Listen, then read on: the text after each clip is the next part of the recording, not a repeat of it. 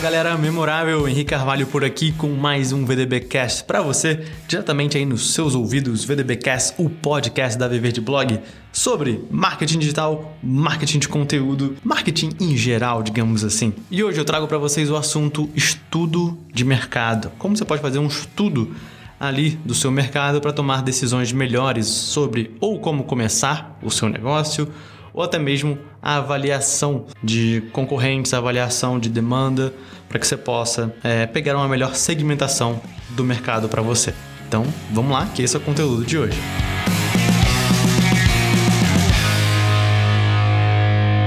Imagine fazer uma viagem de carro sem conhecer o caminho para chegar no seu destino e ainda assim não usar um mapa ou GPS para guiar você até lá as chances são bem grandes de você ficar perdido no meio do caminho. E pior, nunca conseguir chegar ao seu destino. O estudo de mercado tem como objetivo analisar aspectos quantitativos e qualitativos de um nicho, a fim de entender se o mercado onde você pretende atuar ou já está atuando é o ideal para o seu negócio. Através do estudo de mercado, você conhece o tamanho estimado do seu público, quais os principais segmentos, como é a concorrência, os desafios, as oportunidades e até o comportamento de compra dos potenciais consumidores. Os seis elementos fundamentais de um estudo de mercado.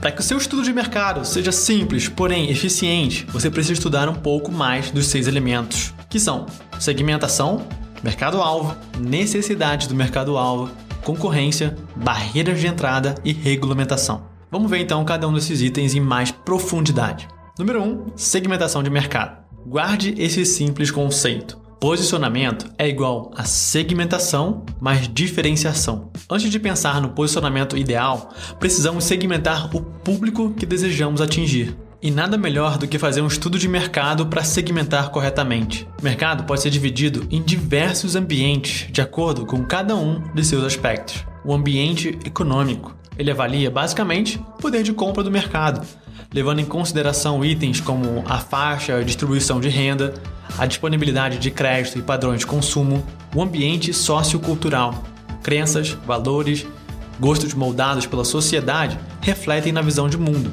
de si mesmas, das outras pessoas e também das empresas e seus produtos. O ambiente natural. A sustentabilidade nunca esteve tão em alta e também não é à toa com o aumento do mercado consumidor, estamos enfrentando problemas ambientais que tendem a se agravar, caso medidas não sejam tomadas com urgência. O ambiente tecnológico. A tecnologia é o grande fator responsável pelas constantes evoluções que a gente vê acontecer com uma rapidez cada vez maior. E o ambiente político legal, que é formado por leis, órgãos governamentais e não governamentais, mas que influenciam decisões políticas e que podem iniciar novos negócios ou até mesmo destruir negócios existentes apenas com base em novas leis. Segmentação pode ser definido como o processo de identificar e traçar o perfil de grupos distintos de compradores, que diferem nas suas necessidades e preferências. Se o ambiente de mercado já é segmentado, faz todo sentido fazer o mesmo com o público-alvo que faz parte desse nicho. Dependendo do seu mercado de atuação, você precisa optar por dividi-lo em diversos segmentos especialmente se os concorrentes já adotaram essa postura. Os critérios mais comuns de segmentação são segmentação geográfica, seu público está no Brasil, em que estado, cidade, ou até mesmo ele está em apenas algum bairro. Segmentação demográfica inclui características como idade, sexo, classe social, profissão, grau de instrução, religião, raça, nacionalidade, tamanho de família. A segmentação psicográfica como é o estilo de vida, a personalidade e valores das pessoas com quem você vai se comunicar. Muitas vezes, dentro de uma segmentação demográfica, encontramos diversas subdivisões por características. E a segmentação comportamental, relacionadas ao comportamento com relação a um produto ou a seu conteúdo. O quanto seu público conhece do assunto que você escreve, onde procuram informações desses conhecimentos, a sua atitude, o uso e resposta a um produto ou serviço. Processo de segmentação é o primeiro item de um estudo de mercado, porque certamente você não vai vender um produto ou serviço que atenda às expectativas do mercado como um todo.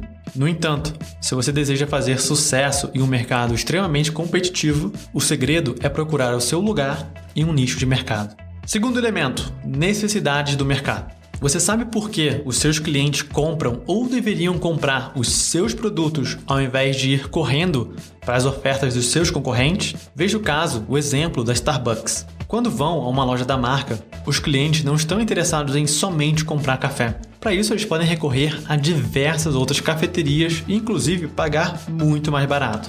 No entanto, quem consome o café da marca não faz por causa da qualidade do produto, mas sim pela experiência única que a marca proporciona aos seus clientes. Identificar as reais necessidades do mercado, que muitas vezes vão além daquilo que seus clientes declaram, será um fator decisivo na hora de você montar a sua estratégia de posicionamento e de criar a sua proposta de valor. Mas além de ser única e original, Lembre-se que a sua marca ela precisa ocupar aquele lugar especial na mente do cliente. E se você sabe o que ele deseja, esse trabalho se torna infinitamente mais fácil. Ao fazer um estudo de mercado, procure identificar as necessidades do público, procure focar naquelas que os seus concorrentes não estão prestando atenção. E falando neles, 3. Concorrência.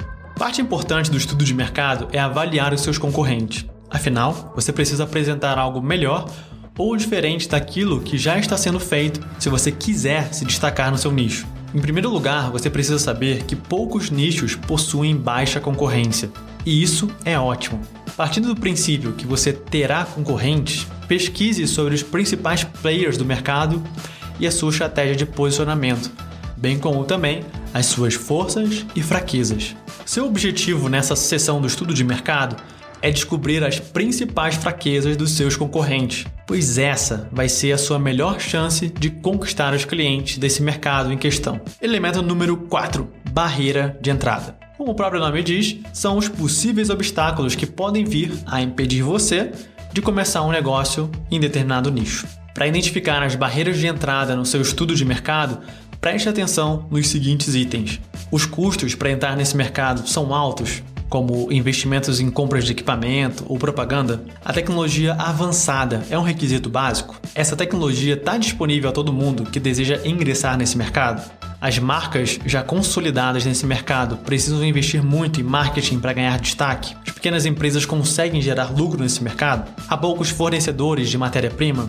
poucos canais de distribuição ou distribuidores exclusivos, uma das maiores barreiras de entrada para novos empreendedores costuma ser o custo alto né, de investimentos iniciais, especialmente em negócios físicos. Por isso, é preciso reconhecer as suas próprias fraquezas perante o mercado que você deseja atuar e entender se existe um meio de superá-las. A identificação das barreiras de entrada também serve para você descobrir o quão fácil é para novos concorrentes investirem no mesmo mercado. Elemento número 5, regulamentação. Quando falamos de regulamentações, estamos falando basicamente de regras, leis, medidas, decretos, etc. Geralmente é tudo aquilo que não está no seu controle enquanto empreendedor, mas sim no do governo, nos órgãos protetores e até mesmo nas instituições não governamentais, também exercem influência em alguns setores do mercado como é o caso dos grupos de defesa do meio ambiente, por exemplo. Também não deixe de considerar os custos envolvidos com as odiadas burocracias, que pode fazer com que você precise contratar mão de obra especializada para cuidar de aspectos como contabilidade, contratos, entre outros. Elemento número 6: conseguir dados para o seu estudo de mercado. Na internet você consegue encontrar várias informações a respeito de clientes, fornecedores, distribuidores regulamentação e concorrência. E para que você não fique perdido sem saber por onde começar o seu estudo de mercado, eu vou listar aqui algumas boas referências, como o IBGE, Portal Brasil, Ministério da Fazenda, Sebrae, Google Trends, Social Blade, Reclame Aqui, palavras-chave, associações específicas do mercado e também você ficar de olho no site, blog e redes sociais dos seus principais concorrentes. Então essa é uma forma fácil aí de você acompanhar é, esses dados importantes para melhorar o seu estudo de mercado. Portanto, fique de olho nos erros mais comuns ao se fazer um estudo de mercado e fuja deles, como não use apenas dados secundários, basear o seu estudo apenas em pesquisas feitas por outras pessoas, institutos ou empresas. Pode ser um excelente ponto de partida, porém, essa informação ela pode estar desatualizada e você pode estar deixando de lado outras informações que são importantes para o seu negócio e que não estão contempladas nesses estudos. E também não foque apenas em informações que são obtidas na internet. Quando os mecanismos de busca mostram seus resultados, eles nunca serão imparciais. Você terá acesso àquilo que o Google julga ser do seu interesse, baseado no seu perfil e nos termos pesquisados. Mas certamente não será tudo. Procure variar suas fontes de informação. Não faça uma pesquisa de mercado apenas com pessoas que você conhece, como amigos e familiares. Geralmente, esse público não vai trazer as respostas que você tanto precisa. E para um melhor resultado, procure saber a opinião dos clientes de verdade para entender suas necessidades, desejos e expectativas. A importância de um estudo de mercado é tão grande que os dados errados podem direcionar você para o caminho completamente oposto daquele que você deveria de fato estar seguindo. Mais um VDBcast completo aqui para você sobre estudo de mercado. Fica ligado que em breve a gente vai estar publicando conteúdos sobre mercado consumidor, o comportamento do consumidor, análise SWOT, benchmark, matriz BCG, KPI, ROI. Nossa, uma infinidade de conteúdos vão chegar aqui futuramente para você. Então continue acompanhando aqui o nosso podcast. É uma honra para mim, tanto quanto para o time VDB, você está ouvindo aqui esse nosso podcast. E fica ligado então que novos conteúdos sobre marketing de conteúdo, sobre marketing em geral, vão chegar aqui para você nesse podcast. Vou ficando por aqui, um grande abraço e até o próximo episódio. Tchau, tchau.